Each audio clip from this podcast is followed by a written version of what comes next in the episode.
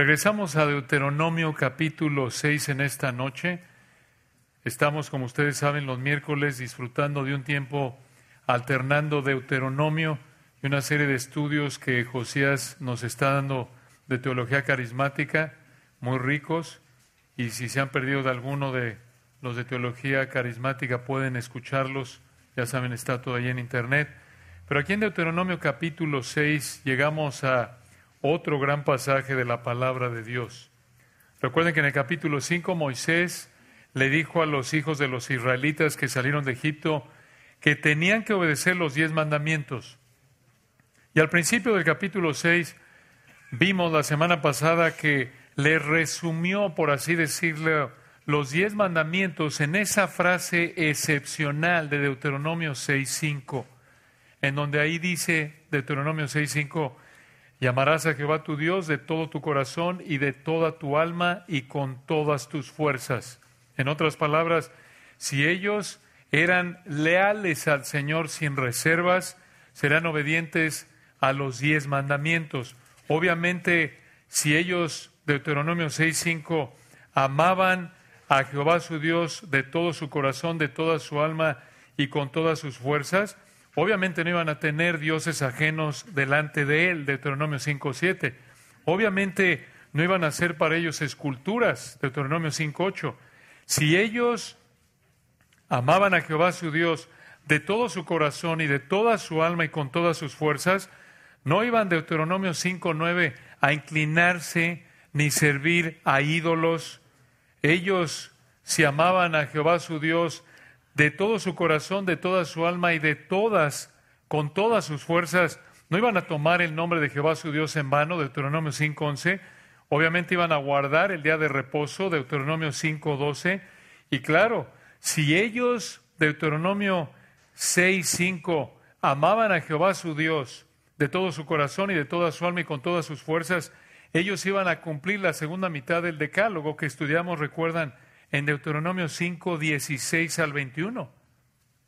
Piénsenlo. Si ellos amaban y nosotros también, si amamos a Jehová nuestro Dios de todo nuestro corazón y de toda nuestra alma y con todas nuestras fuerzas, vamos a honrar a nuestro Padre y a nuestra Madre, no vamos a matar, no vamos a cometer adulterio, no vamos a hurtar, no vamos a decir falso testimonio contra nuestro prójimo, no vamos a codiciar lo que es de nuestro prójimo. Entonces, el Señor resumió, por así decirlo, esos diez mandamientos en Deuteronomio 6.5, si ellos eran leales al Señor, sin reservas, no iban a tener problemas en su obediencia a los diez mandamientos, porque iban a reflejar ese amor genuino por el Señor, ese amor que habría sido el resultado de la obra sobrenatural de salvación en sus corazones, como lo es en las nuestras en la actualidad. Solo por la obra del Espíritu Santo puede el Señor tomar a un pecador muerto en delitos y pecados y cambiar su vida de estar muerto en sus delitos y pecados, de odiar al Señor, a amar al Señor. De ser alguien que es un amador de los deleites antes que Dios, a ser un amador de Dios antes que de los deleites. Esa es la obra del Espíritu Santo. Y eso se manifiesta en amar al Señor y ese amor al Señor se ve en obedecer su palabra. Por imperfecta que sea nuestra obediencia, como lo habría sido para esos israelitas que realmente habrían amado al Señor por la obra del Espíritu Santo en sus vidas, ellos habrían mostrado su amor al Señor sin reservas como la dirección de su vida, la constante en su vida, su estilo de vida, por imperfecto que fuera ese amor al Señor en términos prácticos. Y en el resto del capítulo 6, el Señor les advirtió de lo que podríamos llamar cinco estorbos que debían evitar para mantener su amor supremo hacia el Señor. Esto es igual para nosotros. Aquí en Deuteronomio 6, 10 al 25, hermanos, encontramos cinco estorbos que debes evitar para mantener tu amor supremo hacia el Señor. Cinco estorbos que debes evitar para mantener tu amor supremo hacia el Señor. Primer estorbo, olvidar a Dios. olvidar a Dios. Segundo estorbo, dejar a Dios. No solo olvidarlo, sino dejar a Dios. Tercer estorbo que debes evitar para mantener tu amor supremo hacia el Señor, tentar a Dios. Tentar a Dios. Cuarto estorbo, desobedecer a Dios. Desobedecer a Dios. Y igual de importante que los primeros cuatro, un quinto estorbo que debes evitar para mantener tu amor supremo hacia el Señor, según Deuteronomio 6, 10 al 25, es, escucha, olvidar el propósito de la palabra de Dios. Olvidar el propósito de la palabra de Dios. Estas son verdades, como pueden ver, muy ricas, muy importantes, muy prácticas. Vamos a ver entonces en Deuteronomio 6, 10 al 15, en primer lugar, el primer estorbo que debes evitar, según este texto, para mantener tu amor supremo a Dios. Y ese primer estorbo que debes evitar es olvidarte de Dios. Olvidarte de Dios. Recordarán que la semana pasada llegamos hasta el versículo 12, pero vamos a iniciar en el versículo 10 para repasar brevemente los versículos 10 al 12. Y vamos a ver ¿Cómo encaja lo que estudiamos con lo que sigue? Si el Señor quiere, vamos a terminar este gran capítulo en esta noche para continuar la semana que entra con nuestro estudio de teología carismática. Entonces queremos concluirlo, si Dios quiere, hoy y de esta manera cerrar este capítulo. Y versículo 10, vean cómo aquí el Espíritu Santo sonó la alarma, por así decirlo, de advertencia. Deuteronomio 6:10. Cuando Jehová tu Dios te haya introducido en la tierra que juró a tus padres, recuerden, está hablando el Espíritu Santo a través de Moisés, este es un sermón, parte de un sermón en Deuteronomio que le estaba predicando a los hijos de los israelitas que salieron de Egipto allá por el 1405 antes de Cristo. Y les dijo, Deuteronomio 6:10, cuando Jehová tu Dios te haya introducido en la tierra que juró a tus padres Abraham, Isaac y Jacob, que te daría en ciudades grandes y buenas, vean la repetición de la frase que tú no edificaste, versículo 11, y casas llenas de todo bien que tú no llenaste, y cisternas cavadas que tú no cavaste, viñas y olivares que no plantaste, ellos observen, disfrutarían de todo esto debido a la gracia y fidelidad de Dios al darles una probada de lo que Dios les juró a Abraham, Isaac y Jacob. Ellos, por así decirlo, habrían llegado y la mesa habría estado puesta. No habrían tenido que cocinar nada. Esta provisión generosa, abundante del Señor, los habría llevado a estar satisfechos. Véanlo ahí en el versículo 11, Deuteronomio 6, 11, y casas llenas de todo bien, que tú no llenaste, y cisternas cavadas que tú no cavaste, viñas y olivares que no plantaste, y luego que comas y te sacies. Y esta satisfacción, por tanta abundancia del versículo 10, de esas ciudades grandes, buenas, que ellos no habían edificado, en el 11 esas casas llenas de todo bien, esas cisternas cavadas, esas viñas y olivares que no plantaron, versículo 11, habrían llevado a que ellos estuvieran saciados y esa satisfacción, escuchen, por tanta abundancia, tenía un peligro. Y Dios les advirtió de ese peligro. Versículo 12. Cuídate. En el hebreo es un mandato, protégete. Protégete de no olvidarte de Jehová, que te sacó de la tierra de Egipto, de casa de servidumbre o de esclavitud. Aquí terminamos la semana pasada. En lugar de olvidar que Dios les había sacado de Egipto y los había metido a Canaán y les había dado todas estas comodidades, debían mantenerse concentrados en servir al Señor de manera exclusiva. Y eso es lo que dice en el versículo 13, Deuteronomio 6:13. A Jehová tu Dios temerás. La idea es, recuerden, debían tener temor de pecar contra el Señor por el juicio que al que se harían acreedores, el juicio que merecerían si desobedecían al Señor. Versículo 13, a Jehová tu Dios temerás. Y la palabra temerás, recuerden, no solo apunta al miedo saludable, santo que debemos tener por pecar contra Dios, sino también apunta a un asombro reverente. Incluye el aspecto de adoración. Entonces, versículo 13, a Jehová tu Dios temerás, quiere decir, vas a tener miedo de pecar contra Él, vas a evitar el pecado, vas a adorarlo. Y escuchen esto, versículo 13, y a Él solo servirás, exclusivamente a Él. Y, 13 al final, por su nombre jurarás. No por el nombre de otros dioses, Recuerden, el Señor no quería competidores con dioses falsos. Su devoción debía ser exclusiva, total, total.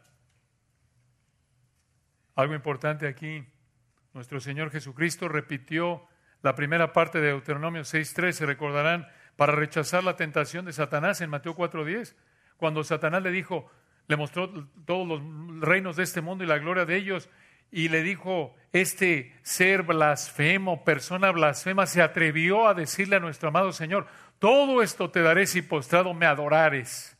Eso nos debe ofender, hermanos. ¿Cómo se atrevió? Pero esa es la naturaleza de Satanás.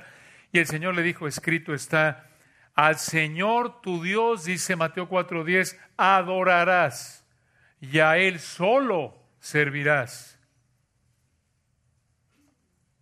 En un sentido, este es el mismo mandato de Deuteronomio 6.5 con otras palabras. Véanlo. Regresen a Deuteronomio 6.5. Ahí recuerdan parte del Shema. La palabra Shema traducida de la palabra oye del 6.4. Deuteronomio 6.5 el Señor les dijo, amarás a Jehová tu Dios de todo tu corazón y de toda tu alma y con todas tus fuerzas y en los versículos 10 al 12, cuidado con olvidarte de Jehová tu Dios cuando estés disfrutando de la abundancia que Él te dé. Al contrario, versículo 13, a Jehová tu Dios temerás. Ten miedo de sus juicios y pecas, adóralo por sus perfecciones. Versículo 13, y a Él solo servirás. Ahí está otra vez. El Señor quería su devoción exclusiva, total. Y de nuevo al final del versículo 13, por su nombre jurarás no por el nombre de otros dioses. Hermanos, así debemos vivir nosotros, con un enfoque de nuevo exclusivo, supremo, por agradar al Señor. Ese debe ser nuestro enfoque. Así como cuando llegas a un lugar muy exclusivo, una tienda, un lugar en donde sea quiera que estás y solo puedes entrar por reservación y dices, ups, allá están los meros meros o los los que tienen dinero. No, pues yo acá, yo, a duras penas me dieron un tabique para comer. En ese restaurante, no, pues solo con reservación, ahí nadie entra.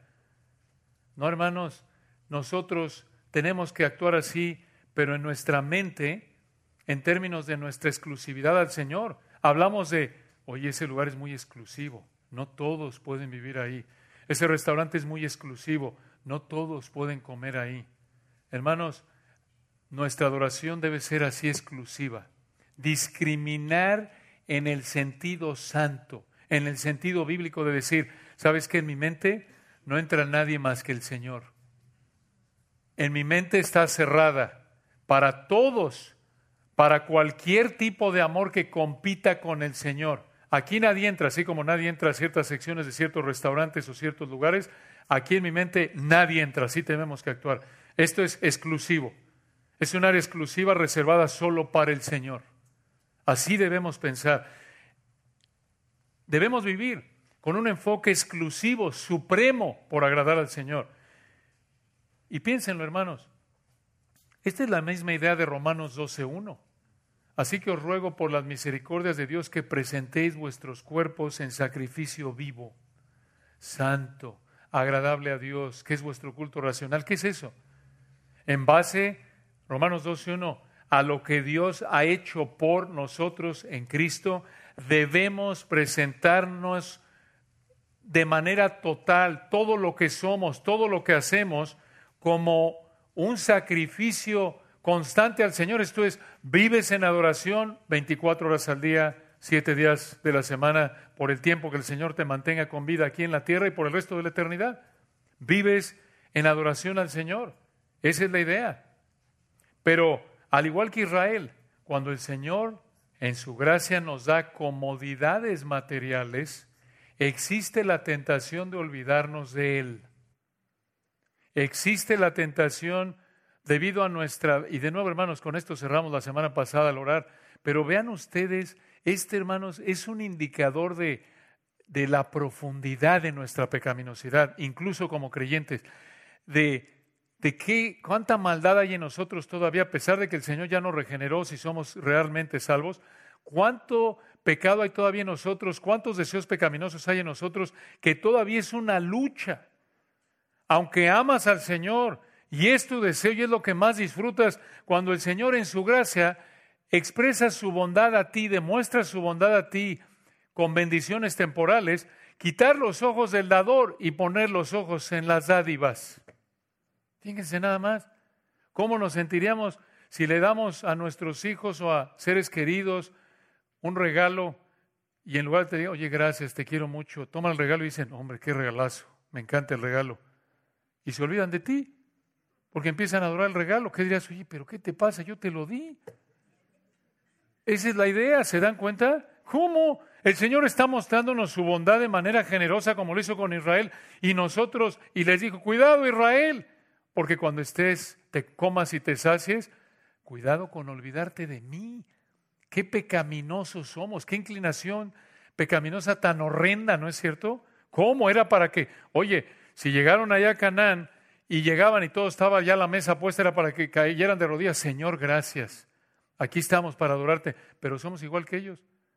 El Señor en su gracia, si en su soberanía nos da comodidades materiales, la tendencia es que en lugar de que nos motive a adorarlo por su bondad, su gracia, la tentación es quitar nuestra atención, nuestra devoción, nuestra dedicación suprema de Él y concentrarla en lo material.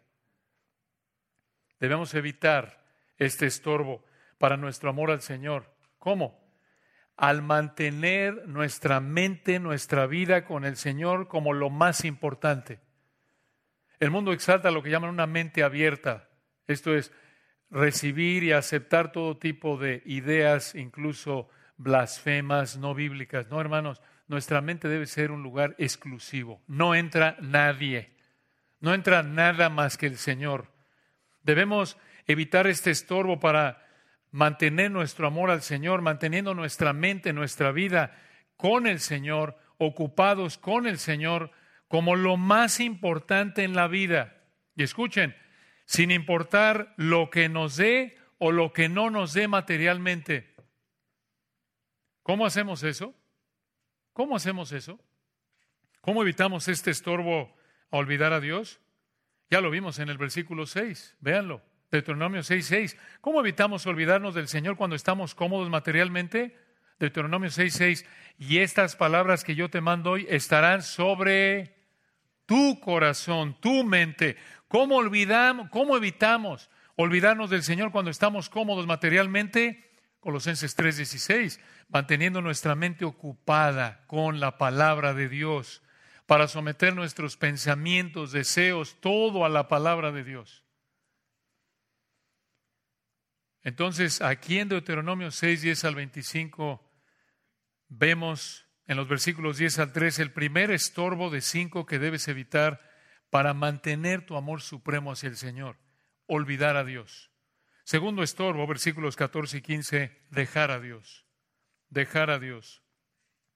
Vean cómo el Señor les siguió advirtiendo de estos estorbos que debían evitar para amarlo de manera suprema.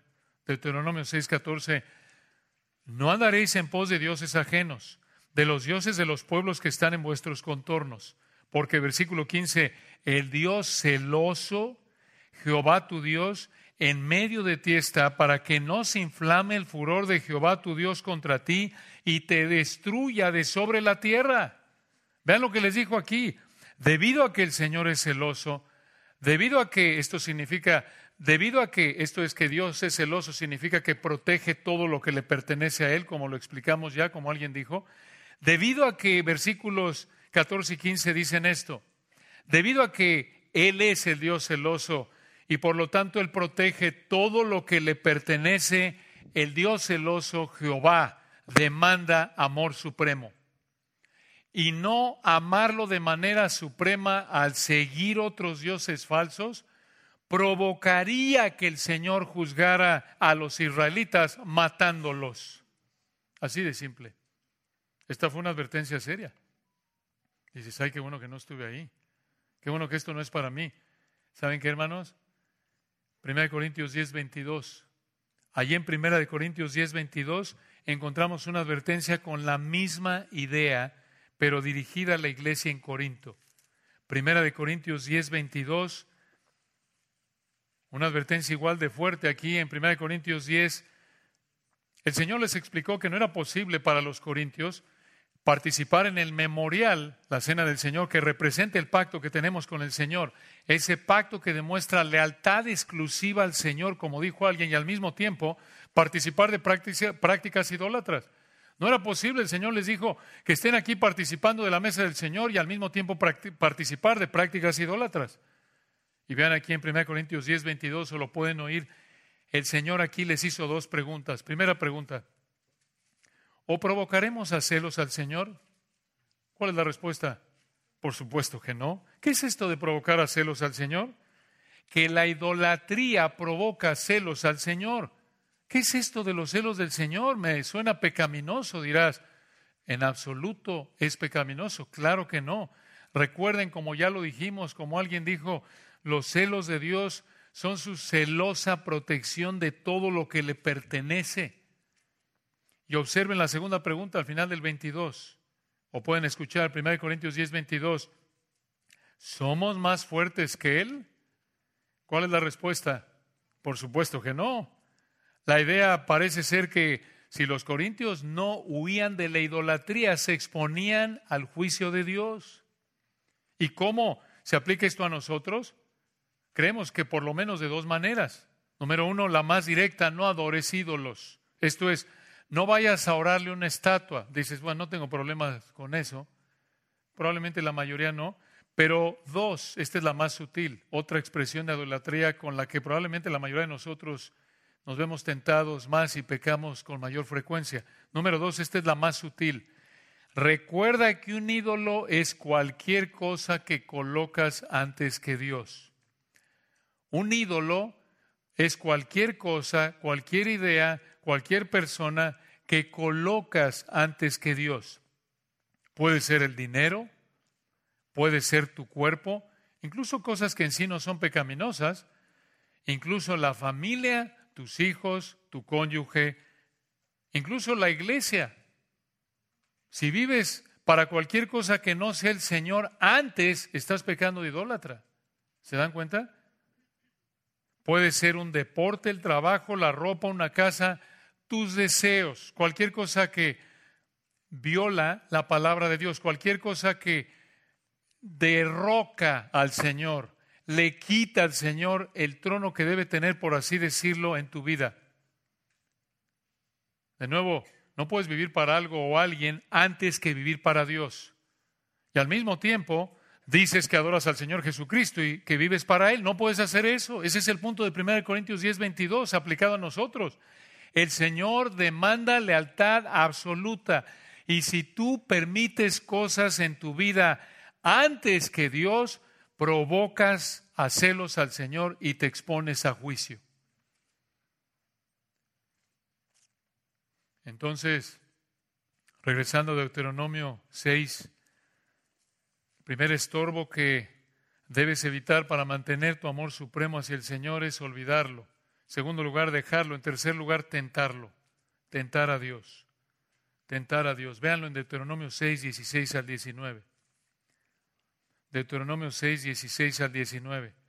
El Señor les dijo a estos israelitas, no tentaréis a Jehová vuestro Dios como lo tentasteis en masa.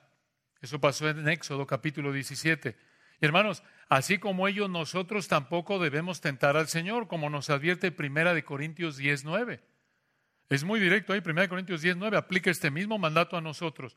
No debemos tentar al Señor. Ahora, ¿qué significa tentar a Dios? ¿De qué estamos hablando? Tentar a Dios significa ponerle una prueba a Dios para ver si realmente puede hacer algo. Poner a prueba al Señor para ver si realmente puede hacer algo. Por ejemplo, pecas para ver si Dios realmente te disciplina. Ah, ¿de veras? ¿A que no? Obvio, esa es una actitud blasfema. Otra manera de tentar a Dios podría ser ponerle condiciones a Dios para determinar su voluntad. Por ejemplo, ¿quieres Dios, quieres Señor que entre este trabajo? Entonces que me llamen de esa empresa a las 3 de la tarde mañana cuando me esté tomando mi cafecito con dos cucharadas de azúcar. Si no es en ese momento, Señor, no es tu voluntad. Oye, perdón, ¿quién pone los términos? Eso es obligar a Dios. Eso es, en tu mente, obligar a Dios a actuar de la manera y en el momento que tú quieres. Eso es blasfemo. La palabra de Dios no nos manda ni nos da un ejemplo así a seguir para actuar así. Entonces, no debes tentar a Dios, no debes poner a prueba a Dios. Es un pecado que muestra incredulidad, que muestra soberbia, que cuestiona al Señor, que desafía al Señor. Y tentar al Señor, obviamente, igual que con esos israelitas, estorba tu amor supremo por Él. Observen un cuarto estorbo que debemos evitar para mantener nuestro amor supremo hacia Él. No solo debemos evitar el olvidar a Dios y el dejar a Dios y el tentar a Dios, sino también en cuarto lugar el desobedecer a Dios. Versículos 17 al 19. Deuteronomio 6, 17 al 19. Cuarto de cinco estorbos. Debemos evitar el desobedecer a Dios. Dices, oye, pero como que algunos de estos se solapan. Sí, en algunas áreas. Pero vean aquí lo que dice el texto, versículo 17. Guardad cuidadosamente los mandamientos de Jehová vuestro Dios y sus testimonios y sus estatutos que te ha mandado. Versículo 18, escuchen esto, y haz lo recto y bueno ante los ojos de Jehová, para que te vaya bien y entres y poseas la buena tierra que Jehová juró a tus padres. Esto es, si los israelitas hacían esto, les iría bien, tomarían posesión de la tierra prometida. Y versículo 19, véanlo, para que Él, versículo 19, para que Él arroje a tus enemigos de delante de ti, como Jehová ha dicho. De nuevo, si ellos obedecían, disfrutarían de la bendición temporal del Señor. Ahora debemos aclarar algo, hermanos. Las promesas de Dios para Abraham, Isaac y Jacob que vemos aquí, esas promesas fueron incondicionales como las vemos en Génesis capítulo 15 y otros textos. Digo, las vemos aquí en el sentido de que los menciona. Pero esas promesas, Abraham, Isaac y Jacob, como las vemos en Génesis capítulo 15 y otros textos, esas promesas, Abraham, Isaac y Jacob, fueron parte del pacto que llamamos el pacto abrámico. Fueron promesas incondicionales. Esas promesas en la médula, realmente el pacto abrámico es triple, tiene tres elementos. El Señor, recuerdan, le prometió a Abraham, luego se lo reiteró Isaac y luego a Jacob, te prometo que te voy a dar tres cosas. Tierra, una, dos, nación, tres, bendición. Esa promesa de tierra, nación y bendición fue incondicional. Esa es la palabra clave. Incondicional para distinguir esto. Incondicional quiere decir que el Señor les daría la tierra, nación y bendición que Él les prometió sin que ellos cumplieran con alguna condición. No es como en el trabajo, ¿no? Que dices, mira, si vendes tanto, ahí te va un bono. No, no, no, no. El Señor prometió, te voy a dar tierra, nación y bendición, y el Señor las prometió, las va a cumplir en su tiempo perfecto, porque se los prometió y punto.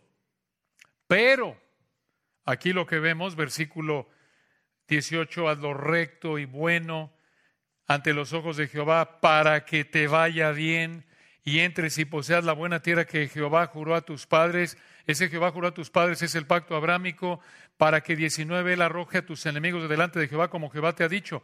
Ellos, aquí están los dos, hay dos pactos aquí, uno al lado del otro. Está el pacto abrámico, ya lo dijimos, el Señor dijo, tierra, nación y bendición, te lo prometo, te lo voy a cumplir, punto. Eso va a ser así en su tiempo perfecto y todavía está por cumplir eso, lo va a cumplir en el reino milenial el Señor. Pero la bendición temporal del pacto mosaico, recuerden, que hemos estado explicando una y otra vez en Deuteronomio, la bendición temporal del pacto mosaico estaba condicionada por la obediencia de los israelitas.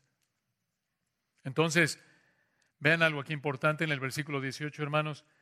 Dice aquí el texto, haz lo recto y bueno ante los ojos de Jehová para que te vaya bien. ¿Qué es hacer lo recto y bueno a los ojos de Jehová. Versículo 17, guardad cuidadosamente los mandamientos de Jehová vuestro Dios. ¿Qué es hacer lo recto y bueno a los ojos de Jehová? Guardar su palabra, obedecer su palabra. Hermanos, aquí tenemos una gran verdad. Escuchen, a pesar de lo que diga el mundo, a pesar de que haya gente que diga, lo correcto y lo bueno no lo define cada persona a su gusto. Eso es una mentira. Hermanos, hay lo correcto, hay lo bueno. Sí existe lo correcto y lo bueno y Dios es el que lo define. Y hacer lo correcto y lo bueno es obedecer a Dios como resultado de tener una relación amorosa de fe con Él. Esa es la idea. Ahora es muy diferente, de nuevo. Estos son mandamientos de Dios. Si yo llego y le doy la mano a alguno de ustedes como nos saludamos, hermano, ¿cómo estás? Y alguien no te da la mano, no es, oye, no hizo lo correcto. Bueno, correcto en términos de tu opinión. Pero esto de correcto y bueno aquí es obedecer a Dios. ¿Se dan cuenta? Lo correcto y lo bueno. No es de que, bueno, si no comes helado de chocolate y comes de vainilla, eso no es correcto y ni es bueno. No, hermanos, esos son asuntos de gusto, de opinión, ¿se dan cuenta? Ahí no hay problema. Tú puedes decir que eso es correcto para ti, es incorrecto para otro, pero en el área de opinión. Pero en donde la palabra de Dios nos dice, como dice aquí el texto, versículo 17, guardad cuidadosamente los mandamientos. Cuando estamos hablando de asuntos como aquí, por ejemplo, no matarás, no hurtarás, honra a tu padre y a tu madre, eso es lo correcto, eso es lo bueno. No es que, bueno, en la época de mi tataratatarabuelito, eso, lo correcto era honrar a los padres. Hoy día eso ya no se usa. No, no, no, no. Vemos en la palabra que fue correcto, es correcto y será correcto. ¿Por qué? Porque Dios lo dijo. Entonces, hacer lo recto y lo bueno es obedecer a Dios como resultado de tener una relación amorosa con Él. Y así fue con los israelitas, así es con toda persona a lo largo de la historia. Aunque no somos Israel y no estamos bajo el antiguo pacto, el principio es el mismo. Y lo vemos en el Evangelio mismo, piénsenlo. Solo hay un Dios y un solo mediador entre Dios y los hombres, no varios. Jesucristo, hombre, 1 Timoteo 2.5. Solo Él es el camino, la verdad y la vida, y nadie viene al Padre sino por Él, Juan 14.6. Y en ningún otro hay salvación, porque no hay otro nombre bajo el cielo dado a los hombres en que podamos ser salvos. Hechos 4.12. Y si venimos a Dios en fe arrepentida en base a quién es Él y lo que ha hecho el Señor Jesucristo, Él nos salva y si somos salvos, demostramos esa fe, ese amor a Él, haciendo lo bueno y agradable a sus ojos. Y de nuevo, hacer lo bueno y agradable a sus ojos es, versículos 17 y 18, obedecer su palabra. Esto nos lleva al quinto, hermanos, para terminar. Recuerden que aquí en Deuteronomio 6, 10 al 25 vemos cinco estorbos que debes evitar para mantener tu amor supremo hacia el Señor. En primer lugar, debes evitar el olvidar a Dios. En segundo lugar, el dejar a Dios. En tercer lugar, el tentar a Dios. En cuarto lugar, el desobedecer a Dios. Y finalmente, en quinto lugar, muy importante, igual de importante que los demás, Debes evitar este quinto estorbo. ¿Cuál es? olvidar el propósito de la palabra de Dios. Olvidar el propósito de la palabra de Dios. Versículos 20 al 25. Tratamos de mantenerlo en tres palabras como los otros, pero no se nos ocurrió, entonces lo siento, hermanos. Hay que escribirle más. Versículo 20, Deuteronomio 6, 20, así concluye este capítulo. Moisés le dijo a estos israelitas, mañana cuando te preguntare tu hijo diciendo, ¿qué significan los testimonios y estatutos y decretos que Jehová nuestro Dios os mandó? Versículo 21, entonces dirás a tu hijo, nosotros éramos siervos de Faraón en Egipto y Jehová nos sacó de Egipto con mano poderosa. Y Jehová, versículo 22, hizo señales y milagros grandes y terribles en Egipto sobre Faraón y sobre toda su casa delante de nuestros ojos. En el 23, y nos sacó de allá para traernos y darnos la tierra que juró a nuestros padres. Y en el 24 nos mandó Jehová que cumplamos todos estos estatutos y que temamos otra vez, vean, que temamos a Jehová nuestro Dios para que nos vaya bien todos los días y para que nos conserve la vida como hasta hoy. ¿Qué es esto? Los israelitas tenían que explicarle a sus hijos los mandamientos que Dios les había dado y cómo su obediencia a estos mandamientos llevaría a la bendición temporal del Señor. Y esa obediencia, como lo vimos al principio del capítulo 6, sería una demostración de amor y fe genuinos al Señor. Y observen, versículo 25, cómo concluye el capítulo 6. Escuchen, hermanos, aquí viene un capítulo muy importante, perdón, un versículo muy importante. Deuteronomio 6, 25, escuchen. Y tendremos justicia cuando cuidemos de poner por obra todos estos mandamientos delante de Jehová nuestro Dios, como Él nos ha mandado. Vamos a tener, vean el texto de nuevo, rectitud cuando obedezcamos, cuando pongamos por obra, no solo los conozcamos, sino que los pongamos por obra, no solo algunos, sino todos. Esto otra vez es una obediencia total, sin reservas, absoluta, exclusiva. Lealtad total. Esto es otra vez una demostración de versículo 5 de amar a Jehová tu Dios de todo tu corazón y de toda tu alma y con todas tus fuerzas. Es una reserva, es una obediencia total. Y vean versículo 25, delante de Jehová nuestro Dios, no delante de los hombres nada más, ni primordialmente, sino delante del Señor, de corazón, con integridad.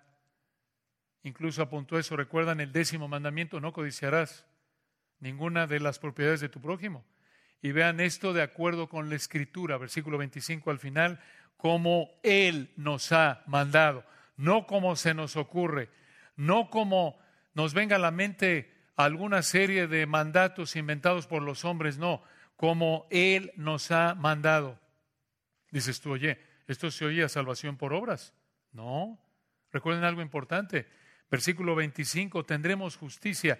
Esa justicia o rectitud debía ser una expresión de, versículo 5, de amor a Dios. Dicho de otra manera, su fe genuina se demostraría en su obediencia a los mandamientos de Dios. Recuerden, Dios los declaraba rectos, justos, perfectamente obedientes mediante la fe, como lo hizo con Abraham en Génesis 15, 6, ¿recuerdan? Y creyó Abraham a Dios y le fue contado por justicia.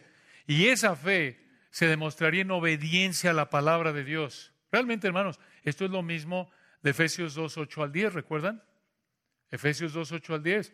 Por gracia sois salvos por medio de la fe. Y esto no de vosotros, pues es don de Dios no por obras para que nadie se gloríe, porque Efesios 2.10, somos qué? Hechura suya, creados en Cristo Jesús para buenas obras, las cuales Dios preparó de antemano. ¿Para qué? Para que anduviésemos, para que caminásemos, para que anduviésemos en ellas. En otras palabras, inclusive las obras de obediencia que realizamos ya salvos son debido a lo que Dios ha hecho. Las buenas obras no son, escuchen, y nunca lo fueron, ni en Deuteronomio 6, ni en ningún momento de la historia de redención. Escuchen, las buenas obras no son ni la base ni la causa de la salvación, sino el resultado. Escuche esto, las buenas obras no son ni la base ni la causa de la salvación, únicamente el resultado. Y aún esas obras se deben a lo que Dios ha hecho, no se deben a lo que nosotros hemos hecho. Y observen, hermanos, una verdad vital aquí al final de Deuteronomio 6. Vean de nuevo el 24, Deuteronomio 6, 24, y estamos ya aquí terminando. Esto es parte de lo que tenían que explicarle a sus hijos. Regresen allá a Deuteronomio 6, 24. Y nos mandó Jehová que cumplamos todos estos estatutos y que temamos a Jehová nuestro Dios para que nos vaya bien todos los días y para que nos conserve la vida como hasta hoy. Vean, hermanos, que el Señor les dio su palabra para que lo temieran, para que la obedecieran, para que lo temieran o adoraran y para que disfrutaran de su bendición. Esto es enorme. Su bendición para ellos, ya lo explicamos, en esa época era primordialmente de qué tipo? Material, como ya lo hemos explicado. Si ellos se mantenían con la mente en la palabra, enseñándola a sus hijos, recordando que Dios les había dado su palabra para que supieran cómo demostrar su amor a Él y al estar demostrando su amor supremo al Señor en su obediencia a la palabra, a ellos les iría bien todos los días de su vida y Dios les conservaría la vida. De nuevo, vean, en otras palabras, para mantener su amor supremo hacia el Señor, ellos debían evitar olvidar el propósito de las escrituras. ¿Cómo? Al instruir a sus hijos, como dice Deuteronomio 6, 20 al 25, ellos estarían recordando que el Señor les había dado su palabra para que demostraran su amor a Él, su adoración a Él. Ellos, al obedecer su palabra, lo estarían demostrando. El Señor les dio su palabra, ellos lo obedecían. Al obedecer le estaban demostrando su amor a Él y de esta manera disfrutarían de la bendición del Señor por obedecer su palabra. Vean, hermanos, otro regalo de gracia. Solo el Espíritu Santo nos puede dar la capacidad de entender que la palabra de Dios es un regalo. Si tú un incrédulo le presentas la Biblia, la ve como una carga, como una imposición, como un estorbo. Incluso como cristianos, si estamos en un punto actuando de manera pecaminosa, la palabra de Dios nos puede parecer como, como una una especie de grillete, una cadena que no me deja hacer lo que yo quiero. Pero eso es porque estamos pensando de manera pecaminosa. Pero cuando estás pensando de manera espiritual, estás sometiéndote al control del Espíritu, al someterte a la palabra, entiendes, como lo vemos aquí a lo largo de la Biblia, que la palabra de Dios es un regalo de gracia de Dios. Es un manual de adoración. Es un manual que el Señor en su gracia nos ha dado para que sepamos cómo conocerlo, cómo amarlo, cómo expresar nuestro amor a Él y al hacer eso, disfrutar de la bendición que nos da por amarlo, al obedecerle. ¿Se dan cuenta? Prácticamente es parte de la misma idea de Juan 14, 23. Lo estudiamos con Josías hace un tiempo. En Juan 14, 23 respondió Jesús y le dijo, el que me ama mi palabra guardará y mi Padre le amará y vendremos a Él y haremos morada con Él. Este, hermanos, es una verdad maravillosa. Recuerden, Dios nos ha dado su palabra para que sepamos cómo demostrar nuestra adoración al Señor, cómo demostrar nuestro amor al Señor. Y demostramos nuestro amor al Señor obedeciendo los mandatos de su palabra. Y cuando hacemos eso como cristianos, disfrutamos del amor, gozo, paz, paciencia y demás actitudes del fruto del Espíritu. Y esto es hermoso. De nuevo, la palabra de Dios es un instructivo para saber cómo demostrar nuestro amor y adoración supremos al Señor.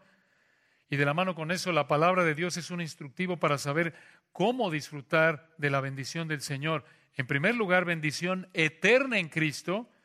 Y en segundo lugar, mientras esperamos el cumplimiento de esa bendición eterna con el Señor, mientras estamos en la sala de espera, por así decirlo, aquí en la tierra, disfrutamos de la bendición espiritual del fruto del Espíritu conforme demostramos nuestro amor al Señor. ¿Cómo? Obedeciendo su palabra. Qué regalo del Señor, hermanos. Es un regalo del Señor.